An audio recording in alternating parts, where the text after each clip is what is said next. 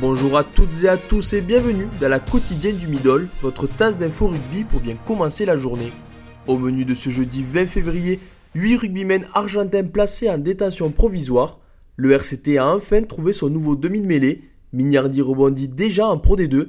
L'Irlande et l'Écosse ont dévoilé leur composition d'équipe pour la troisième journée du 6 Nations et une prolongation à Bristol en Angleterre. Le rugby argentin est en pleine tourmente. Huit jeunes rugbymen ont été placés en détention provisoire après la mort d'un jeune homme de 18 ans. Ces mêmes huit rugbymen ont battu à mort la victime, une affaire qui a provoqué une indignation en Argentine. Des milliers de personnes ont d'ailleurs manifesté mardi à travers tout le pays pour que justice soit faite. Le passage à tabac a été filmé et diffusé sur les réseaux sociaux, ce qui a soulevé une vague de colère pour de nombreux Argentins. D'autres affaires de violence et même de viols collectifs impliquant des rugbymen avaient déjà éclaté auparavant. Les accusés encourent la prison jusqu'à perpétuité. C'est une information midi olympique. Alors que Rhys Webb, qui rentrait au Pays de Galles, ne portera plus le maillot toulonnais, le club varois cherchait depuis plusieurs semaines un numéro 9 capable de disputer la fin de saison avec Toulon.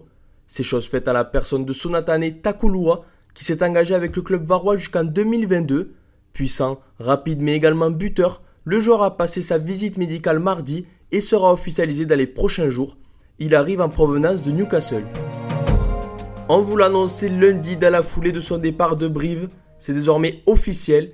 Le centre Arnaud Mignardi va poser ses valises à Mont-de-Marsan, actuel dixième de Pro D2.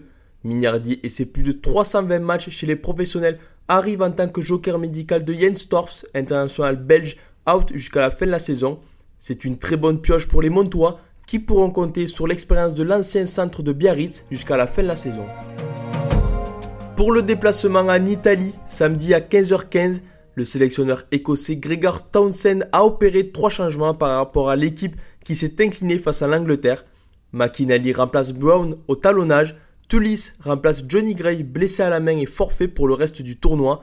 Enfin, c'est Chris Harris qui sera aux côtés de Johnson au centre à la place de Hugh Jones. Du côté des Irlandais qui affrontent les Anglais dimanche, on prend les mêmes et on recommence.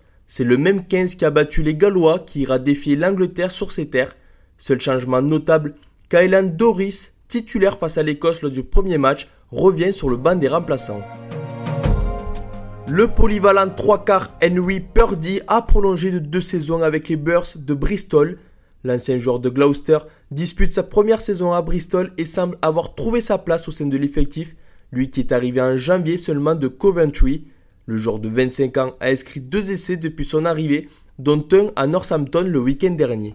Merci à toutes et à tous d'avoir écouté cette quotidienne et à demain pour de nouvelles infos rugby.